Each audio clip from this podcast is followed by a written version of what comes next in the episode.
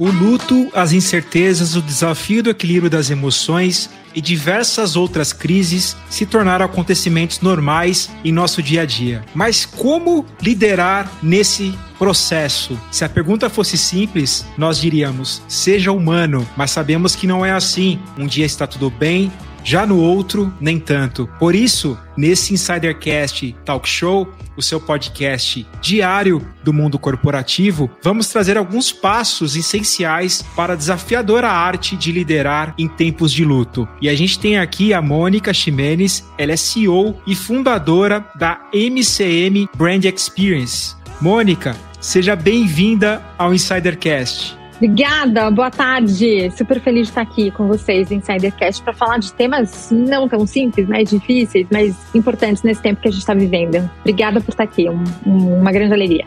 Alegria é toda nossa, Mônica. Já vou começar com uma pergunta. Qual foi a maior dor da sua carreira e como que você aprendeu com ela? A maior dor da minha carreira não foi especificamente na liderança de, de pessoas que viveram a dor, foi a minha própria. A minha própria dor foi, com 32 anos, descobrir sete tumores malignos na mama é, e viver o processo do câncer e, e ter que lidar, liderando a empresa, como CEO da empresa, como a pessoa que respondia pela empresa, como sou até hoje, é, e lidar com um desafio tão grande que era cuidar da minha saúde com medo da morte, mas uma esperança de vida e um desejo de tudo funcionar. E tudo funcionou. 16 anos depois, estamos aqui liderando outros momentos, outras crises, viver por outras, como líder, com outras pessoas, vivendo a dor de outras pessoas. Mas deu certo. Eu acho que essa foi a maior dor, lidar com a minha própria dor e continuar liderando, continuar inspirando, continuar achando propósito, continuar achando possibilidades de não morrer fisicamente e não morrer com a empresa, porque quando a gente é empreendedor, mais do que como CEO, porque agora existe um grupo formado, né, e eu consigo liderar este grupo, mas na época eu ainda era a que faz tudo. Então, como é que a gente dá conta de atender cliente, cuidar de orçamento, cuidar de estratégia e permanecer viva com tantos desafios de cirurgias? Então, essa para mim foi a maior dificuldade como líder. Mônica, já começamos esse Insidercast ultra inspirados pela sua dor, pelo que você passou. E eu queria chamar também aqui outros dois amigos para a gente complementar essa, esse bate-papo de um tema que é difícil para a gente falar, mas tem que ser falado porque com a gente vem falando aí de caos, de dores, muitas vezes a gente se, se transforma nesses momentos e queria chamar também aqui a Bar Rodrigues e o Cleiton Lúcia. A primeira, a menina de São Vicente, aquela que viaja os quatro cantos do planeta. Bar Rodrigues, e você, Bar, como você tá hoje? Olá, Fábio Oliveira. Olá, insiders. Como diria a música de Marina Lima, chove lá fora e aqui. Não, não faz tanto frio, mas me chama, me chama que eu venho aqui para Insidercast bater esse papo com a Mônica. Já estou aqui impactada positivamente por essa história que a Mônica abriu o episódio contando pra gente. Acho que a gente tem muito para aprender nesse tema de hoje. Eu acredito que lutos são vários tipos de de luto, acho que a gente vai falar sobre isso aqui com ela hoje. Mas eu quero saber do meu conterrâneo, porém não meu conterrâneo, porque já que eu não sou vicentina de nascença, eu sou vicentina de coração, sou paulista, mas vou perguntar para ele que é da terrinha, é um santista, o rei da Baixada Santista, aliás, Santos adjacências. Cleiton Lúcio, muita chuva por aí também, como é que tá aí? Nossa senhora, não acaba de chover aqui, gente. Eu preciso sair para fazer minhas coisas e ir na, na quitanda comprar minhas, minhas frutinhas mas vamos lá, né? Mônica, eu achei muito legal que você disse que no começo da sua carreira você tinha que girar várias coisas e eu, a gente super se identifica por aqui também, né? Todo empreendedor no começo de carreira tem que girar vários pratinhos para manter a empresa funcionando até que ela tenha corpo e comece a se estruturar os, os setores da empresa, né? Então a gente super se identifica com essa parte também, viu? Queria perguntar para ela, gente, o seguinte, né? Mônica, qual é a missão do líder, na verdade, em um momento desafiador como o estado de luto? Ai, pergunta difícil, mas vamos lá. É, primeiro, eu adorei a apresentação. É, então vamos lá, as coisas que nos conectam. Eu sou Santista. Olha só. Eu sou Santista. olha aí. Minha família toda é de Santos e eu fiquei super afastada desde que meu avô é, saiu de Santos, a minha avó e tal. Eu não, não, tive mais muito contato até que comprei um apartamento no Guarujá, gente. Agora todo final de semana eu sou Santista de novo. É, vou pra Legal. praia todo final de semana. Durante a pandemia, a gente acabou indo para lá para a gente conseguir ter um pouco de calma nessa loucura toda que foi a pandemia. Então, voltei a ser Santista nesse momento é, da minha vida. Como é que a gente cuida de pratinhos e como é que a gente cuida de pessoas em momentos difíceis, principalmente do luto? Esse tema veio, eu estava no Guarujá de férias e me caiu a ficha disso no dia que eu recebi a ligação de uma das pessoas que trabalha comigo há bastante tempo, dizendo que o pai dele teve um, um problema, é, teve um infarto, um AVC, as coisas se somaram e a gente começou a, a procurar médico, dependendo do SUS, viva o SUS, que alegria e a, a, questão da assistência da saúde no Brasil é sempre complexa. Acho que em outros lugares do mundo também, tá? Não, não, não é só aqui, cada um com, com as suas dificuldades, mas em quatro dias o pai dele faleceu. Não deu tempo da gente fazer nada. E eu já tinha vivido no começo da pandemia, logo lá no começo, é, tem uma pessoa que trabalha comigo há 16 anos. Então ele é quase unha e carne, né? Carne e unha. Vamos lá lembrar da musiquinha.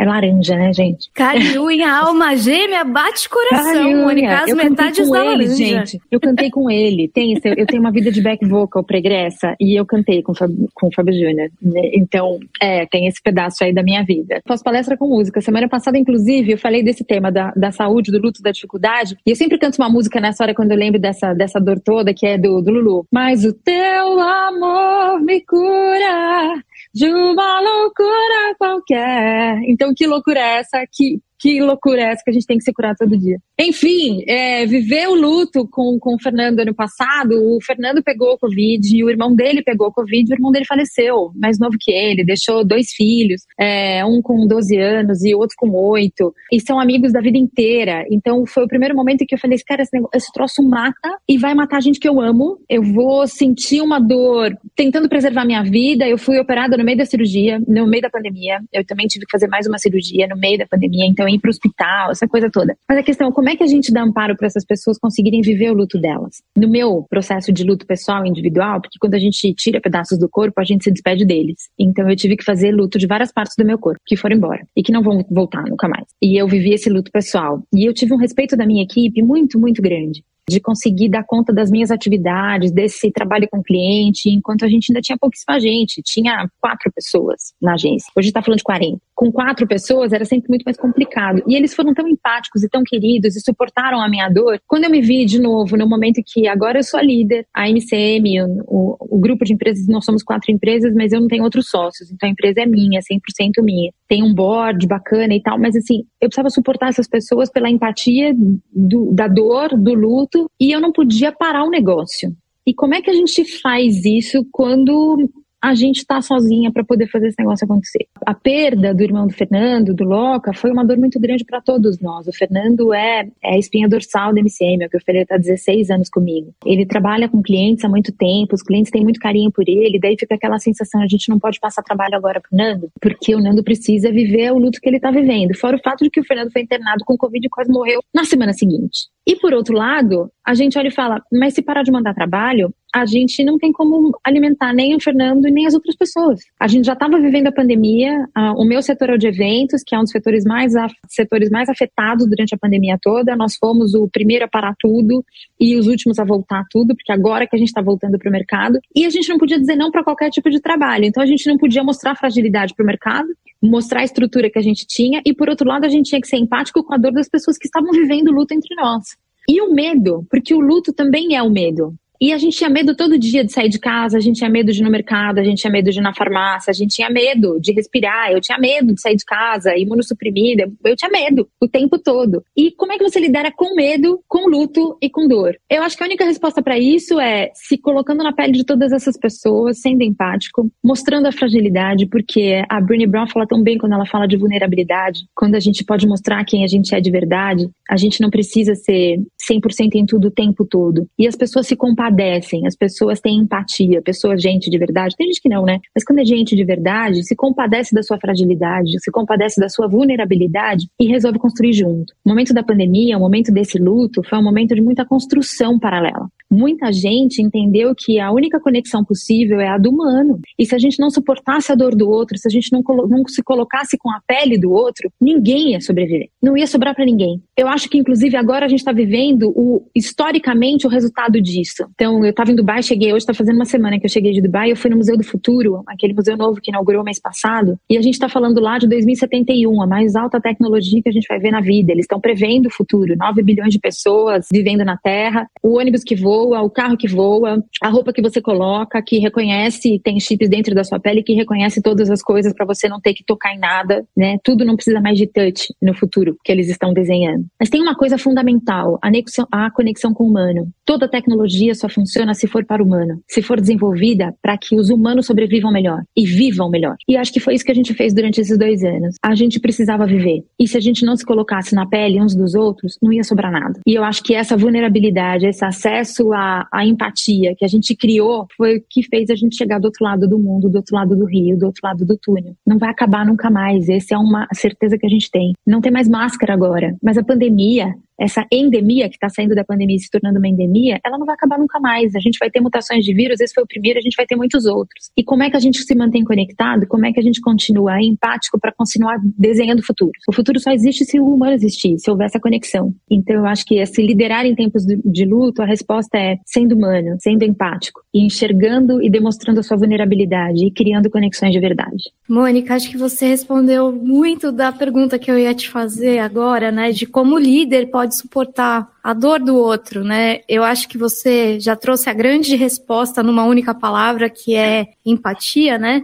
Mas eu queria aprofundar um pouco com você, como é que a gente faz isso para quem ainda não entendeu, né, como que é ser empático? Você falou muito da tecnologia que é feita para os humanos, mas ela também é feita por humanos, né? A gente tem aqui como grande bandeira, propósito do Insidercast, justamente essa humanização do mundo corporativo que ainda, como diz a Patrícia Mato, uma das nossas convidadas aqui é, do Insidercast, é um ambiente ainda onde falta muito amor. Amor é uma palavra que não existe e muitas vezes a empatia também ainda não existe, né? Como é que a gente faz para mudar esse cenário? Tem outra palavra dessas que a gente falou. Eu tenho um amigo muito querido, a gente trabalha muito com diversidade na MCM, né? A gente tem essa coisa de trazer de modo prático para o mercado e para o mundo a diversidade, a inclusão, a sustentabilidade, acreditando que esse também é o único jeito da gente continuar no mundo. E tem uma palavra que eu aprendi, que eu uso muito, que é o respeito. Porque a gente não consegue amar todo mundo. Não é possível a gente amar todo mundo, porque tem muita gente que não tem, eu não tenho nem acesso a essas pessoas. E outras que eu tenho acesso, eu não consigo amar.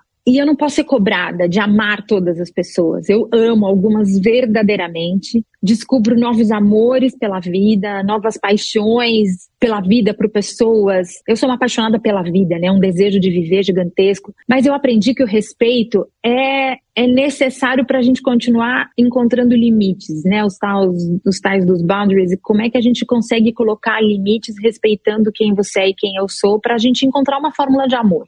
E o respeito é a primeira ferramenta empática que a gente pode ter. Quando eu respeito quem você é, com as suas individualidades, quando eu respeito quem é a pessoa que eu nem conheço, mas eu sei a causa que ela está lutando, quando eu respeito o meio ambiente, quando eu respeito as conexões que existem por aí, eu trago para mim a responsabilidade de contribuir para isso. E daí, quando eu me coloco nessa cena, eu passo a ser empática. Então, para mim, o primeiro passo da empatia é o respeito. Porque quando eu falo eu posso ser vulnerável, se as pessoas que estiverem do outro lado não me respeitarem, eu não posso ser vulnerável, porque senão eu vou ser massacrada. Tem um monte de gente que não pode demonstrar sua vulnerabilidade. Porque se a gente mostrar que a gente é vulnerável, as pessoas vão passar por cima da gente. Mas se eu respeito essas pessoas, eu consigo ter um outro olhar para essa mesma cena e para essas mesmas pessoas. Então, para mim, esse caminho da empatia, esse caminho do amor, é o caminho do respeito. Porque eu posso não concordar,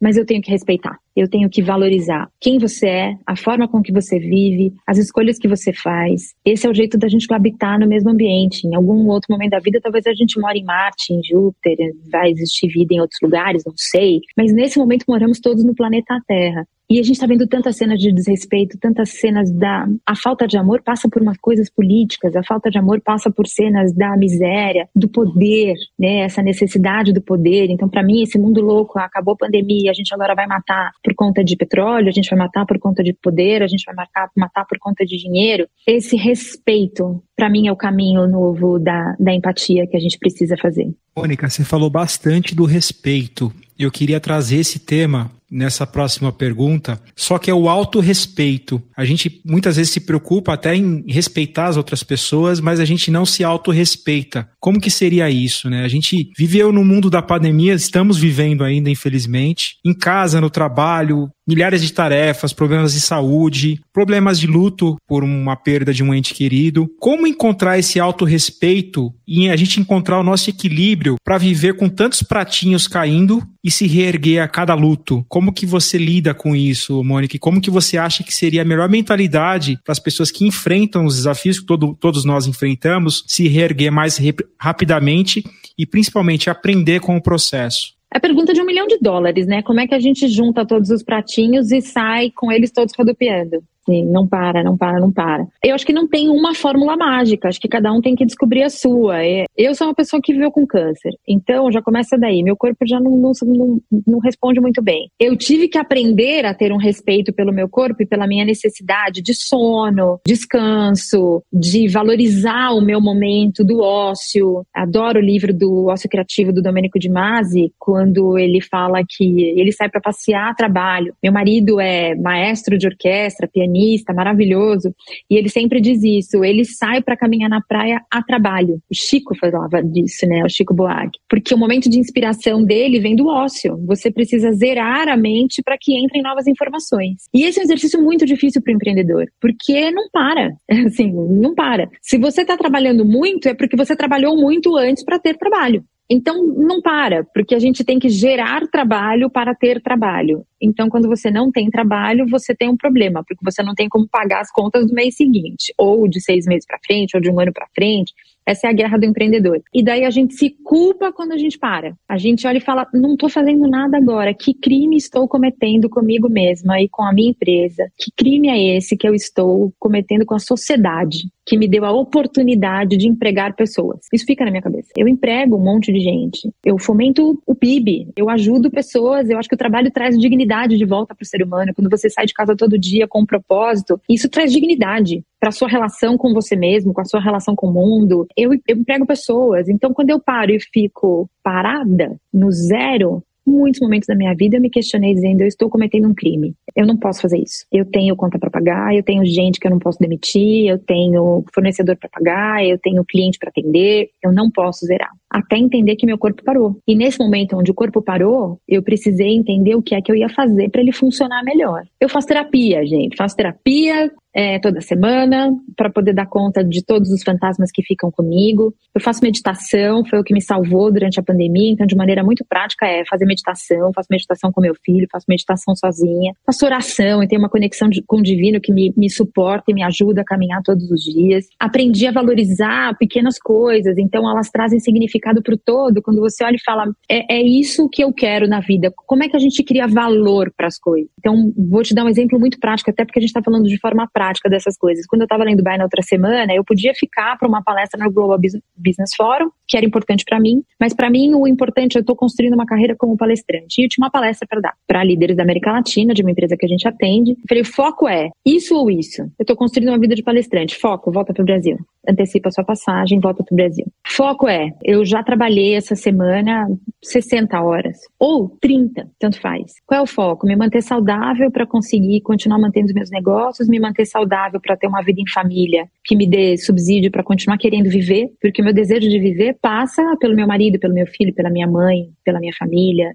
pelos meus irmãos, pelas minhas sobrinhas. O meu desejo de vida passa pela qualidade das relações que eu tenho, os amigos que eu divido a vida. Então, quando eu encontro valor nessas pequenas coisas, eu entendo o porquê que eu tenho que parar e a gente consegue colocar pesos diferentes nos pratinhos. Essa é uma lição que eu aprendi. Os pratinhos, para poderem permanecer em pé, não podem todos ter o mesmo peso e na mesma altura. Né? Quando a gente vê o equilibrista de prato, ele está com um mais no alto, outro mais embaixo, um é mais pesado e outro é mais leve para ele conseguir manter o equilíbrio das coisas. Então, se eu der o mesmo peso para todas as coisas, todos os pratinhos caem. Então, parte da maturidade do processo é a gente identificar quais são os, os pratinhos que nesse momento precisam de um pouco mais de peso, quais são os pratinhos que precisam de um pouco mais de energia para poder girar e entrar em outra velocidade para poder manter esse outro. Se eu colocar tudo no mesmo lugar, cai tudo. Então, como é que a gente aprende a ter foco para aquilo que vai nos garantir mais um dia, mais um mês, mais um ano. É identificando os nossos amores, é encontrando dentro, porque todas as respostas estão dentro da gente. Isso foi muito legal, vi no Louvre semana passada. Todas as respostas estão dentro da gente, não estão do lado de fora. Como a gente acha essas respostas? Lendo mais, conversando mais, assistindo mais, ouvindo mais podcast que traga conteúdo, lendo livros melhores, tendo companhia de melhores pessoas que contribuam para aquilo que é o seu propósito de vida. Propósito não é um negócio que fala, ai que lindo ter propósito. Não, propósito é aquilo que te faz levantar da cama todo dia. Por que é que eu levanto da cama todos os dias? Por que é que eu tenho vontade de continuar vivendo? Então, os meus propósitos são muitos,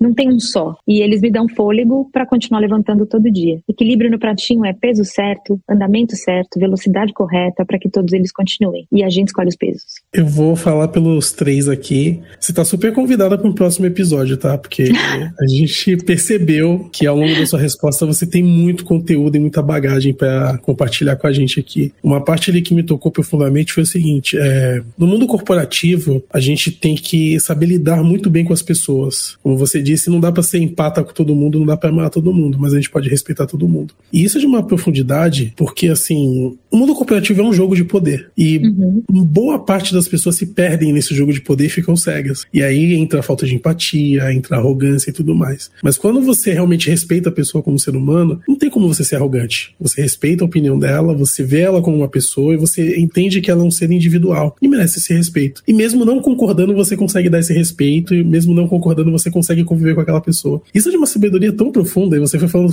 sobre vários livros e tudo mais. Cara, eu fiquei encantado com a sua resposta. Parabéns. É, então você tá super convidada. Super convidada. Ah, eu vou adorar. Adoro, porque acho que compartilhar a vida é isso aí. A gente tem muitos formatos hoje, né, para esse compartilhar da vida. É isso que a gente tá fazendo aqui, essa gravação do podcast, é o famoso cafezinho, né? A gente sentava para tomar um café entre amigos e a gente compartilhava a vida. A gente agora faz isso para muita gente ouvir. E eu acho isso. que esse é uma benesse gigante que a tecnologia nos trouxe, porque a gente tá tomando um cafezinho ao vivo com um monte de gente assistindo e ouvindo, que depois vai dar, mandar as percepções pra gente, pra gente poder contribuir para os próximos diálogos. E nesses cafezinhos são os conteúdos mais sinceros e mais profundos que surgem, né? Porque é naquele momento que você está mais relaxado, que você está mais conectado com as pessoas ao seu redor. Tá super convidada. Mas continuando, chegou a parte da pergunta Coringa. E como a Bárbara falou lá no começo do episódio, né, sobre música, eu, eu fiquei muito curioso, né? Porque assim, falando em ócio criativo, acredito que ouvir música e se conectar com ela seja uma das ferramentas de ócio criativo mais poderosas que existem. Mas eu queria saber, Mônica, é, como a música influencia na sua vida de modo geral? Adorei a pergunta. Eu aprendi, eu vim de uma família de músicos, eu aprendi a cantar antes de aprender a falar. Então, é, a gente tinha as fitinhas cassetes gravadas, porque eu sou antiga. A gente tinha fitinha cassete gravada em casa é, e eu ouvia, na fitinha tinha gravado minha mãe fazendo fritura na cozinha, meu pai no piano, eu tenho, eu tenho um irmão mais velho de um ano só, de diferença, e outro seis anos mais novo. Então ficávamos, eu e meu irmão, um sentados na perna do meu pai, uma em cada perna, meu pai tocava piano e a gente cantava, mas a gente não sabia falar ainda, mas a gente sabia cantar. Então isso se tornou um negócio maluco na minha vida. E assim, por exemplo, eu não trabalho ouvindo música, porque música para mim tem uma questão didática. Eu começo, por exemplo, eu cantei lá do Mas o teu amor me cura. Na minha cabeça ele fica assim: Mas o teu amor só, só me, me, me, me, é me façam lá sua família, entendeu? É, a melodia fica na minha cabeça e eu começo a desenhar essa melodia. Pro meu marido é harmonia, ele pensa em acordes, então a gente não pode jantar ouvindo música, porque senão eu perco ele. Ele começa a analisar o acorde e ele ouve, é coisa de maestro, né? De ficar ouvindo os instrumentos e tal. Meu pai dizia que todos nós passamos na faculdade porque a gente estudou música. Porque nenhum de nós foi estudioso nunca, em nenhum momento. Agora eu adoro estudar, meu irmão também, mas nenhum de nós estudou muito na vida. Mas a gente ouvia minha mãe cantando ópera o dia inteiro, meu pai também era maestro, meu pai também cantava, então a nossa vida foi musical. Então a gente trabalhou o outro lado do cérebro sem a gente perceber. E isso é tão incrível. Vou te dar um exemplo prático. Meu pai faleceu com 57 anos. É, foi uma coisa extremamente triste. Faz 16 anos que meu pai morreu. Ele teve um problema de coração, fez a cirurgia, a cirurgia foi legal, mas daí ele teve três AVCs cardioembólicos e ficou 15 dias na UTI antes de falecer de uma infecção hospitalar. Esses 15 dias, primeiros quatro dias, a gente perdeu meu pai, porque foram os AVCs foram muito extensos, então a gente perdeu meu pai. E o médico dizia pra gente o seguinte: a gente precisa ativar a memória automática dele. O que ativa a nossa memória automática? O que, que você conecta? Como é que você faz sinapse no seu cérebro? Você tem que pensar para que isso aconteça. Para minha família é a música. Ninguém precisa pensar para cantar. A gente aprendeu a cantar antes de falar. Então a gente tinha a gente, exercícios em casa básicos, éramos sentar todos em volta da mesa e meu pai ensinava como é que compunha, qual era a métrica da composição, quais eram as fórmulas de compasso para cada ritmo e o que a gente tinha que fazer. E a gente brincava de fazer leitura de partitura à primeira vista. Então a gente pegava uma partitura de coral, as cinco vozes, cada um tinha que ler uma, a gente nunca tinha visto aquela partitura, mas era uma brincadeira. Isso tudo criou sinapses na nossa cabeça que ativam memórias automáticas. Nós perdemos meu pai por quatro dias. No quinto dia, ele cantava especificamente a voz do tenor das músicas que a gente cantou a vida inteira. Ele não misturava o que era contrato, soprano, tenor ou baixo, ele cantava a voz dele que era o tenor, no quarto dia. Mas se você perguntasse para ele qual é o seu nome, ele parava e ficava olhando para o teto e falava: Acho que é Roberto. Meu pai chamava Marcílio. Perguntava para ele: Pai, quem sou eu? Ele falava: Você é bonita. Mas eu não consigo lembrar quem é você. Mas se eu cantasse a música para ele, ele cantava a voz do tenor. Então essa é a minha relação com a música. A música me traz vida em todos os aspectos. Na música, eu tenho uma palestra que fala disso, tem uma eu fiz semana passada essa inclusive, onde eu traço os paralelos entre andamento, ritmo, melodia, harmonia, com as nossas funções na vida e as nossas funções dentro do trabalho. O que é esse ritmo que eu tenho na música, que eu carrego para minha vida diária, para o meu suspiro é, matinal e eu pensar o que, que eu vou fazer na minha agenda de dia, que ritmo eu esse eu vou dar para minha vida, para esse dia especialmente. Então a minha relação com a música me traz fôlego de vida. Eu tenho dificuldade em ouvir música trabalhando, mas no momento onde eu preciso zerar a minha energia para poder trazer energia de volta, eu sei qual é o compositor que eu tenho que ouvir. O meu, por exemplo, é Vivaldi. Eu amo Vivaldi, eu amo Chopin, então vou ouvir o Noturno, vou ouvir Rachmaninoff. Tenho músicas minhas e do meu marido que são músicas nossas, que a gente para e quando a gente ouve essa música, eu posso estar tá em Abu Dhabi e ele aqui, a gente sabe qual é a conexão que a gente tem se a gente ouvir a mesma música e olhar a mesma lua. Então a música traz isso para todos nós. Na palestra eu também falo, se eu tocar agora uma música japonesa e você fechar os seus olhos, você vai perceber um japonês andando, você vai ver aquelas gueixas. Se eu tocar uma música e cantar uma música francesa para você agora, se você fechar os olhos, se você já tiver ido para a França, mais fácil ainda, você sente até o cheiro do croissant, porque a música é, libera é, conexões no nosso cérebro que se a gente souber usar, transforma a nossa vida do dia a dia. Por que, que a gente ouve música para fazer exercício? Por que, que a gente ouve música para descansar? Porque a gente faz conexões cerebrais que liberam essas, essa energia do nosso corpo. Mônica, eu tô tão encantada com você explicando sobre música, sobre tudo que você tá falando, sobre as tuas experiências, a tua vida.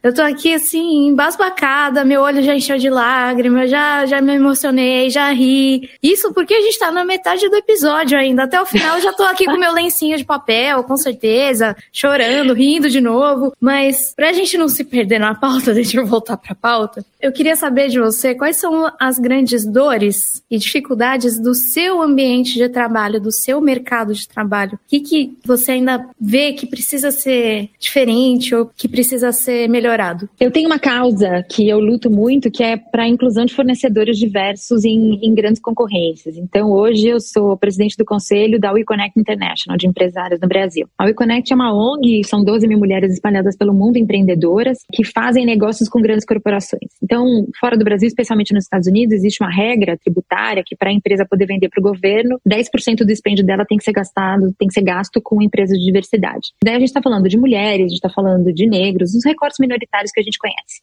E eu sou essa bandeirinha que vai lutar pela inclusão financeira, não só a, a inclusão em todas as outras camadas, porque são importantes, mas essa inclusão financeira dá respaldo para a pessoa conseguir dar mais emprego, para ela conseguir ter acesso a outras coisas, para ela poder estudar, para ela poder se desenvolver. Esse acesso financeiro e monetário é, muda a vida da pessoa, de fato. Então eu, eu luto por essa bandeirinha. E daí trabalho com isso no Fórum de Empresas LGBTQI.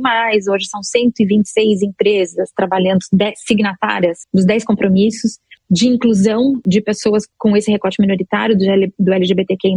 Trabalho no Integrare, sou da, diretora do, da diretoria do Integrare, que é uma ONG que trabalha com inclusão de fornecedores negros, indígenas e deficientes físicos. Então, essa causa da, da inclusão do fornecedor, do pequeno fornecedor ou do fornecedor, do fornecedor que não tenha acesso a esse mercado, porque está em algum recorte da sociedade que não tem acesso aos mesmos mercados que todos, é uma das coisas que mais me, me, me dão gás, assim, eu quero fazer isso pelo mundo. Falar de diversidade na cadeia de fornecimento. Porque as grandes empresas vão continuar gastando dinheiro. Eu trabalho para um monte de grandes empresas hoje, inclusive eu só trabalho para multinacional, então eu posso falar o nome de algumas porque eu tenho autorização para isso, mas eu trabalho para Basf, trabalho para Johnson, trabalho para o Google, trabalho para grandes corporações. E todas essas empresas têm lá o desejo de trabalhar com empresas de minoria, de recortes diversos. Porque elas vão gastar esse dinheiro de qualquer jeito. Só que elas podem gastar isso de uma outra multinacional, de uma outra empresa que já está aí fortalecida no mercado, ou elas podem gastar comigo, ou elas podem gastar com os fornecedores que eu represento. O que muda na vida delas? É? A gente tornou isso obrigatório quando a gente começou a falar de ESG pelo mundo.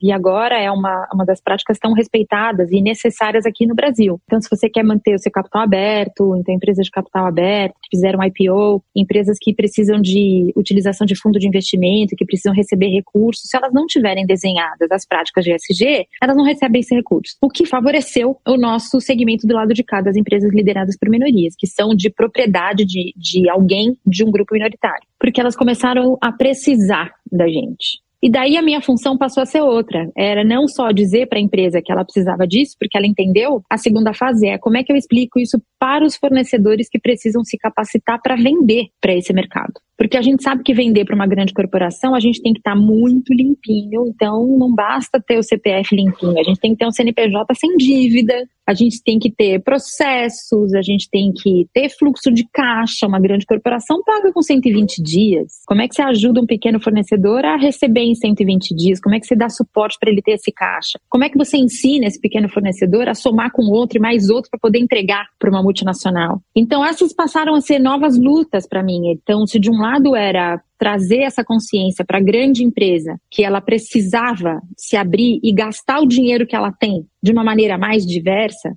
Agora eu tenho a segunda parte, que é capacitar esses fornecedores para entender que eles podem ter acesso, que as empresas querem ajudá-lo, querem comprar dele porque elas precisam disso e fazer esse match acontecer. Então hoje essa é uma das minhas pautas de vida. Então além de cuidar das minhas empresas, eu tenho uma luta pessoal em ajudar outros fornecedores a se prepararem para empresas que queiram comprar e ajudar empresas a encontrarem esses fornecedores para poder vender. Já me perdi até na pergunta, gente, eu respondi Não, certo. ficou perfeito. É, o que ficou claro na sua resposta é que suas dores já são tão maiores que você já atingiu né, um nível na sua carreira, que você quer compartilhar seu conhecimento, compartilhar né, as suas práticas, para que outros pequenos empresários que, que trabalhem com esse viés sustentável, né, o, o, viés de diversidade e inclusão, você consiga acessar essas grandes empresas. Porque hoje na agenda das empresas tem as questões ESG, né, que é o ambiental, social de governança. Então é um movimento crescente e muito legal que você já tenha auxiliado essas empresas a se inserirem nesse mercado e esteja liderando um movimento tão importante. E eu queria fazer uma pergunta, como uma dica também, né? Uma dica que você pode passar, mas pensando mais para aquele colega de trabalho, aquela pessoa que você quer que a pessoa prospere na carreira profissional. Qual dica você daria para essa pessoa para que ela possa ser um melhor profissional, um profissional mais preparado para esse mercado de trabalho tão competitivo?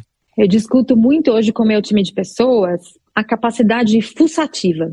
E eu falo isso para meu filho todo dia. Meu filho tem 14 anos, está no auge da adolescência. E eu falo para ele quais são seus interesses. Onde você busca informação? Você se contenta com qual nível de resposta? No ambiente que a gente vive hoje, tecnológico, com acesso à, à inovação como a gente tem hoje, não necessariamente a gente contrata as pessoas pelos melhores currículos. A gente não precisa mais que a pessoa tenha feito Harvard. É incrível se ela tiver. Eu nunca contratei ninguém, contratei ninguém que fez Harvard, gente. Não está no meu mundo. Mas assim, não é incrível se pensar e falar, cara, eu tem uma pessoa que estudou no MIT, que estudou em Harvard, em Yale, não, estudou aqui na USP, né? Fez poli. Essa pessoa é o melhor profissional para o mundo de hoje? Se ela tiver capacidade fuçativa, ela desenvolveu coisas dentro dela e ela estudou coisas que podem ajudá-la a, a, saber a fonte certa para fuçar. Mas a gente vê gente hoje que é o profissional do YouTube e que resolve um monte de coisa. Porque o YouTube, a gente tá aqui, né, e o YouTube é, é, meu cliente, inclusive, mas eles estão educando o mundo. Eles educam meu filho mais que eu, porque ele passa muito mais tempo no YouTube do que comigo. E se ele souber usar essa informação, ele é o profissional do futuro. Porque o YouTube é um espaço colaborativo, né? O YouTube e todas essas outras plataformas,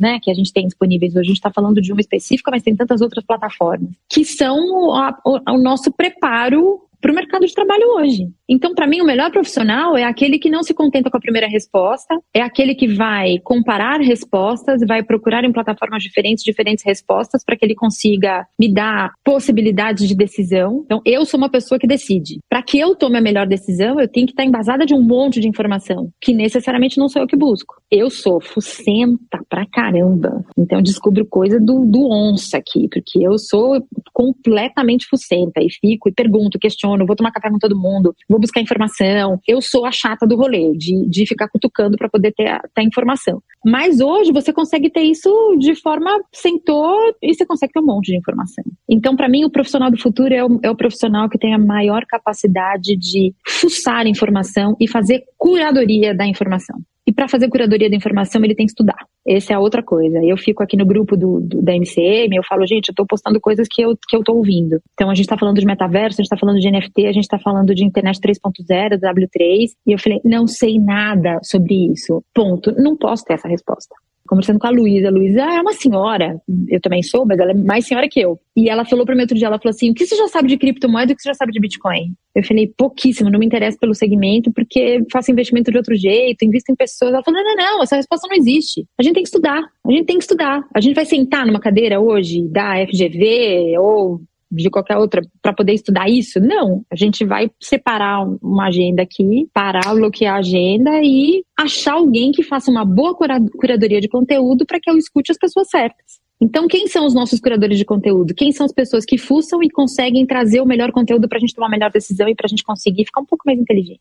Para mim, esse é o melhor profissional do futuro. E Mônica, se você for procurar sobre criptomoedas, que é um exemplo aqui, provavelmente você vai encontrar muito conteúdo bom e gratuito no YouTube, né? Porque como é, é algo muito dinâmico, se você for para um banco de uma universidade estudar e no, no, final do semestre, provavelmente aquele material que você estudou já já está defasado, né? Então, essa velocidade que hoje as redes sociais nos proporciona em absorver conteúdo é maravilhoso. Só que, infelizmente, a maioria das pessoas procuram coisas não tão positivas assim, não tão agregadoras, mas essa dica, olha, eu acho que eu aqui eu posso falar por mim, acho que posso também falar pelos outros dois insiders que estão aqui comigo, a gente é bem curioso, viu? A gente pulsa, procura, a gente eu dá um imagino. jeito de achar. Vocês fazem curadoria de conteúdo quando vocês começam encontrar as pessoas para poder fazer entrevista, né? Para poder conversar. Eu fui ver o, os podcasts de vocês e falei, cara, cada tema é incrível o que eles estão falando. Então, esse primeiro filtro são pessoas fuçativas que ficam fuçando informação e que conseguem fazer esse filtro dessa curadoria de conteúdo para dizer o que, que é legal compartilhar, o que, que é legal trazer essa pessoa para ouvir para esse cafezinho virtual e trazer essa informação que ela tem para o mundo, porque a gente não sabe nunca quanto, a gente sabe, a gente vai olhar analytics, né? Mas assim, quantas pessoas vão ser influenciadas por esse nosso papo? Então, vocês já fazem isso. E para mim, esses são os profissionais do futuro, gente. E acho que a grande questão que está em voga para todos nós, é, fuçadores, é como é que a gente monetiza isso. É Essas é são perguntas que não saem da nossa mente. Como é que a gente monetiza a nossa capacidade fuçativa e a nossa capacidade analítica de fazer curadoria? Exatamente. E através dessa, dessa monetização, desse, dessa busca por meio de monetização, você pode criar mercados completamente novos, né? Eu comecei a trabalhar com marketing digital em 2014 e na época que eu comecei a trabalhar ainda não existia esse boom de cursos. E olha o que, que é hoje, né? Hoje é muito mais fácil você achar um curso na área de marketing digital ou qualquer área, assim, por exemplo, Bitcoin. Você não vai mais para a faculdade. Você procura um especialista na área, você consegue ver o histórico dele no YouTube, se ele acertou as previsões dele, se ele é realmente uma pessoa que sabe o que está falando, e você compra o curso dele. E em três meses você já está apto a operar nesse mercado. E isso, para a maioria é. das coisas mais complexas e mais modernas, você pode fazer isso. E tudo isso através dessa busca incessante de como você monetizar, como você criar novos mercados, né? Mônica, continuando aqui, eu queria falar um pouco mais de desafios com você. A gente já falou bastante de desafios, né? Você comentou no, no início do episódio sobre os tumores que você teve, né? Ao longo do episódio você falou sobre um episódio com seu pai, que eu super me identifico também. Eu perdi meu pai entre aspas, aos pouquinhos, né? Com problemas na UTI. Ele teve uma infecção generalizada e foi bem desafiador pra gente naquela época. Graças a Deus hoje eu tô em paz com, com esse tema, mas é algo, assim, muito doloroso, né? De passar. Mas eu queria agora saber, especificamente e exclusivamente, exclusivamente no campo profissional, quais foram os seus maiores desafios que você passou para chegar até aqui? O que, que você aprendeu com eles? Empreendedor tem desafio todo dia, né? Daí a gente fazer mapeamento de quais são os maiores. Eu vivi alguns momentos da, da MCM. Então, a MCM começou como Mônica Cristiane Mayra, né? A gente fez na época da faculdade. Então, a MCM era, éramos três pessoas. Um mês depois, a, gente, a estava sempre em Curitiba. Daí, um mês depois, a gente entendeu que não funcionava a Mayra em Curitiba e nós duas em São Paulo. Daí, caiu o M. Ficamos MC. É, Mônica Cristiane. E seguimos procurando trabalho. Até ontem eu estava falando, porque o Fernando, esse profissional que eu comentei, voltou ontem de licença, e daí a gente fez uma festinha de cinco pessoas para poder jogar, porque tá todo mundo online, então fazer festa presencial agora é um negócio esquisito. Mas sentei com ele para bater papo, e daí a gente foi lembrar na pizza de noite, porque já eram dez e tanto da noite, a gente estava comendo pizza no escritório, e lembrando dos casos que a gente já viveu, assim, eu e ele, quantas coisas a gente já viveu. O desafio da sobrevivência para o empreendedor é um negócio maluco, porque um dia você tem certeza de que está bombando, agora vai. No outro dia você perde contrato. Então, alguns exemplos. Mônica e Cristiane. A Cristiane saiu quatro anos depois, eu fiquei sozinha. É, daí veio um outro sócio no momento, é, meu ex-marido, ficou oito anos comigo, a gente se divorciou e daí separamos o negócio de novo. E eu tinha uma opção, vender para ele ou comprar dele. Era essa possibilidade. Eu tinha uma parte das ações, porque eu tinha criado a empresa, então a opção era de comprar a minha mas era assim, eu tinha um apartamento na vida que eu financiei em 30 anos, que faltava pouco para pagar, e só. Eu podia fazer uma dívida, porque a empresa tinha sido, a gente contratou uma, uma empresa para avaliar o negócio. Eu podia pegar aquela grana, ficar com o apartamento, pegar a grana que ele me desse e viver dessa grana e fazer outra coisa na vida, ou podia comprar parte dele e ter que me livrar de tudo que eu tinha. E foi o que eu fiz, porque emocionalmente eu não tinha condições de entregar o negócio da minha vida para outra pessoa. Então eu olhava e falava assim: se ele estiver sentado na minha cadeira e eu estiver em casa, eu vou morrer. E eu vou morrer de verdade. Então eu preciso comprar esse negócio. E daí foi um momento de maior arrisco da minha vida, porque ele que cuidava da administração da empresa, eu não sabia cuidar de administração. Eu estava dando tudo que eu tinha, criei uma dívida de cinco anos que eu tinha que pagar para poder ficar com a empresa, e era assim: ou é tudo é nada. E o resultado deu muito certo, gente, muito certo. A gente não acredita, mulheres, como a gente não acredita na gente mesma, uma coisa impressionante, como a gente foi habituada a não acreditar. Desculpem, homem, mas infelizmente vocês têm mais acesso que a gente a essa segurança. A gente não acredita que a gente pode. E eu realmente achei que falei, bom, agora eu vou perder tudo, mas eu vou perder tudo com dignidade, porque eu tentei. Então eu vou perder a casa, vou perder a empresa, vou perder tudo, mas tudo com dignidade, porque eu fiz tudo que eu podia. Deu certo. Doze anos se passaram, a empresa já aumentou pelo menos 30 vezes o, o valor que ela vale hoje. Tem empresas espalhadas pelo mundo e, está dando certo. Mas esse acho que foi o meu maior arrisco. E qual era a maior dificuldade? Acreditar que eu podia, acreditar que eu sabia. E eu passo pela mesma crise todos os dias. Ontem, três horas da manhã, eu estava conversando com meu marido. Porque ontem apareceu um negócio maluco, eu não posso nem falar, porque afinal de contas não sei se vai dar certo. Aí de um, um negócio dos Estados Unidos que talvez dê certo. E eu falei, por que, que os caras me escolheram para participar disso? Por que, que eles estão me indicando? Do mesmo jeito que quando eu ganhei o primeiro prêmio como mulher empreendedora global lá em Washington, quem veio me dar foi o, o moço da ONU lá, e eu recebi o um e-mail dizendo que eu tinha sido eleita para este prêmio global como mulher empreendedora, eu falei, eles erraram, tem um bug de sistema. Tem um bug de sistema. Eles colocaram um robozinho para cuidar dessa informação e o robozinho errou, porque não eu não fiz nada demais na vida. Não fiz nada demais na vida para poder ganhar esse prêmio. Eu conheço gente que faz muito mais que eu. Mulheres que estão aí ganhando dinheiro para dedéu, empregando muito mais gente. Por que, que deram para mim? Então, essa síndrome da impostora, né, que tá, tecnicamente tem esse nome, continua sobrevoando o, o meu particular e, e, o meu cérebro todos os dias. Todos os dias eu tenho que lutar contra isso. Então, meu, a minha maior dificuldade sou eu mesma. É acreditar que eu posso. Mônica, eu acho que já tô aqui, ó. Tô aqui, meu lencinho de papel tá me fazendo falta agora aqui, porque eu já estou chorando muito. Mas, né, tô tentando me controlar para ficar bonita no, no vídeo para quem tá vendo, né? E com a voz não tão embargada para quem tá ouvindo. Mas esse, essa tua frase final me lembrou uma música. Eu também sou muito musical, não como você, né? Não tenho esse conhecimento técnico, mas eu sou aquela pessoa que uma palavra puxa uma música, você escuta duas duas notinhas, você já sabe que música é. É, é esse, esse jeito que funciona Adoro. a minha cachola, né? E aí me lembrou uma música muito emblemática que tem a ver um pouco com, com tudo isso que a gente está falando hoje, é uma música relativamente recente da Lady Gaga, que chama 911, né? É, uhum. E que fala My biggest enemy is me, né? Tipo, meu grande inimigo sou eu. Uhum. E ela fala muito de saúde mental, dessa questão de síndrome da impostora. Então, quantas vezes a gente mesmo se põe as dificuldades e quantas vezes a gente precisa morrer dentro da gente sobreviver a esse luto para que a gente renasça acreditando mais naquilo que a gente quer. Olha, já, olha, eu já, já colocando meus insights aqui fora de hora. Mas. Que lindo, Bá, obrigada. Imagina, ixi, ó.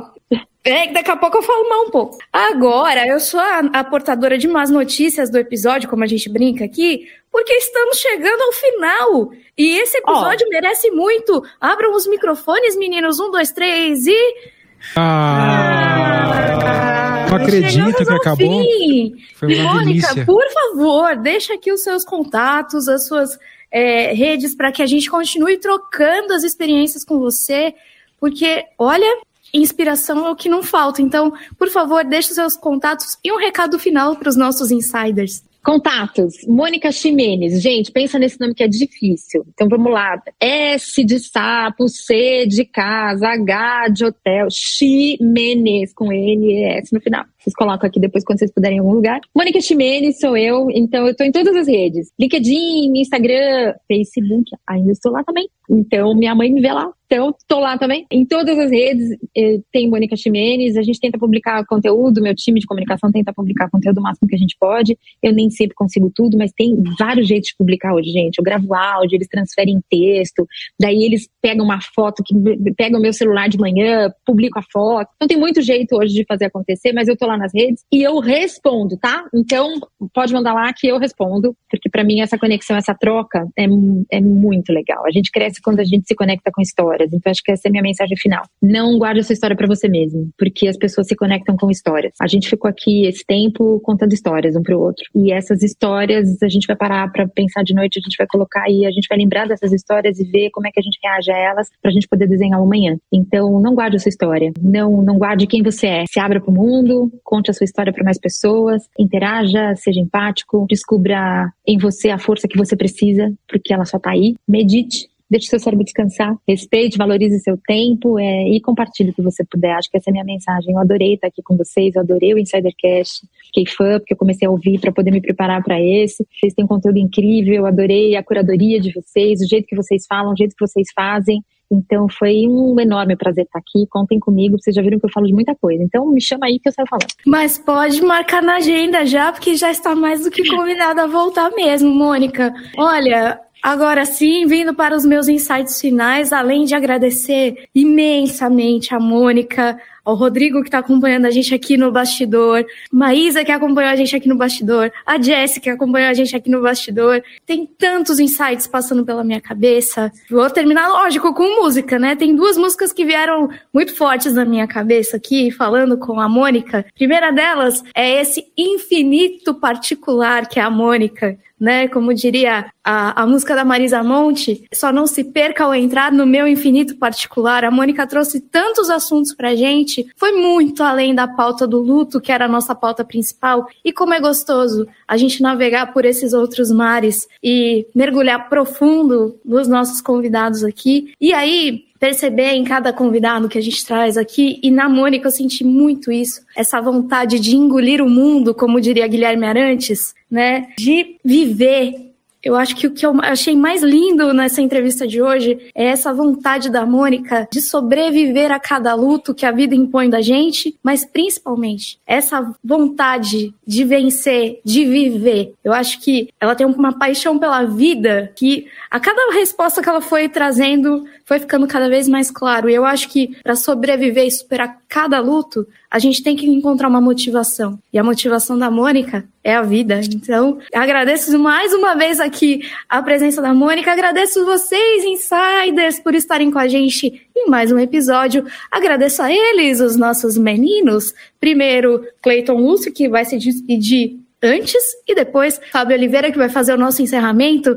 Né, Cleiton Lúcio? A gente se encontra no próximo Insidercast. Isso aí, Bah. Obrigado. Bah, obrigado, Fábio. Insiders, muito obrigado. Mônica, muito obrigado. Foi sensacional poder bater esse papo com você. Cara, meu insight, meu maior insight, eu tenho outros insights, mas meu maior insight é simplesmente ouça e assista esse episódio de novo. Eu acho que ele vai falar com você, insider, de diversas formas. Uma coisa que me deixou muito assim é, impressionado é que a Mônica é uma pessoa muito humana. Né? E a gente conversa com várias pessoas humanas o tempo todo, e algumas não tão humanas, e a gente vai aprendendo a perceber vai tendo esse feeling quando a gente é, tem contato com todo mundo todo dia, a gente vai tendo esse feeling de peraí, essa pessoa tá contando uma historinha só pra gente ouvir e gostar dela. E no caso da Mônica, não. Foi muito sincero isso, né? Uma coisa que eu, durante a fala da Bárbara, eu acabei anotando aqui como insight é o seguinte, né? O mundo, ele tende naturalmente ao negativo. E eu quero dizer o seguinte com isso. Se você ficar parado, você verá as coisas ao seu redor definhar. É, se você não se cuidar, você verá as coisas ao seu redor definhar. Se você não dá manutenção nas coisas, nas pessoas, nas relações, o mundo ele vai definhar. E é isso que eu quero dizer quando tende ao negativo. Por isso, no dia de hoje, ainda é, se torna muito mais necessário ser humano. E ser humano é ser positivo, é ser proativo, é fazer as coisas acontecer. É, a gente falou um pouquinho de propósito aqui nesse episódio. O propósito realmente é isso, é aquilo que te faz levantar. Roubando a frase da, da, da Mônica, aquilo que te faz levantar da cama. Então, viva uma vida com propósito. Eu acho que você, quando você vive uma vida com propósito, não precisa ser um grande propósito, você não precisa salvar o planeta Terra. Mas se você conseguir impactar as pessoas ao redor, você já está fazendo um papel extraordinário. Coisa que a maioria das pessoas, infelizmente, hoje não faz. Então, seja Seja curioso, quando não der, seja respeitoso. Procure qual é o seu ócio criativo, abrace ele e, se possível, torne o seu trabalho alinhado o máximo possível com o seu propósito de vida. Mônica, muito obrigado por compartilhar esse conhecimento com a gente. E Fábio, é com você.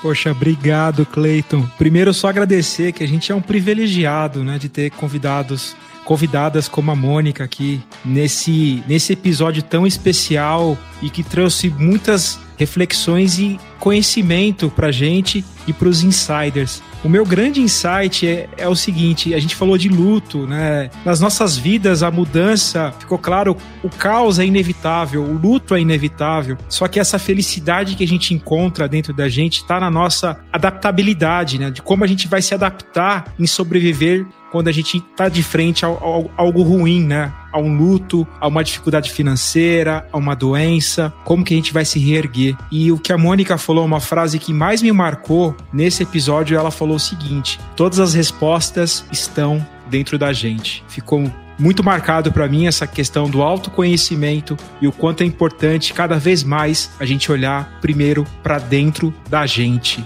A gente vai ficando por aqui nesse Insidercast muito especial. Queria agradecer a Mônica novamente, ao Cleiton Lúcio, a Bar Rodrigues e também aos nossos colegas assessores, o Rodrigo, que estão aqui acompanhando com a gente esse episódio aqui na gravação. E pedir para você seguir as nossas redes sociais no Insidercast, no Instagram, no LinkedIn. Se você tem dúvidas, sugestões e críticas de melhoria, por favor, manda pra gente no contato insidercast.com.br. E se você também quiser fazer o podcast da sua empresa, o seu podcast, contata a gente lá no contato arroba insidercast.com.br. Eu vou desligando aqui as chaves dessa nave mãe chamada Insidercast e a gente vê vocês num próximo episódio. Porque eu fui!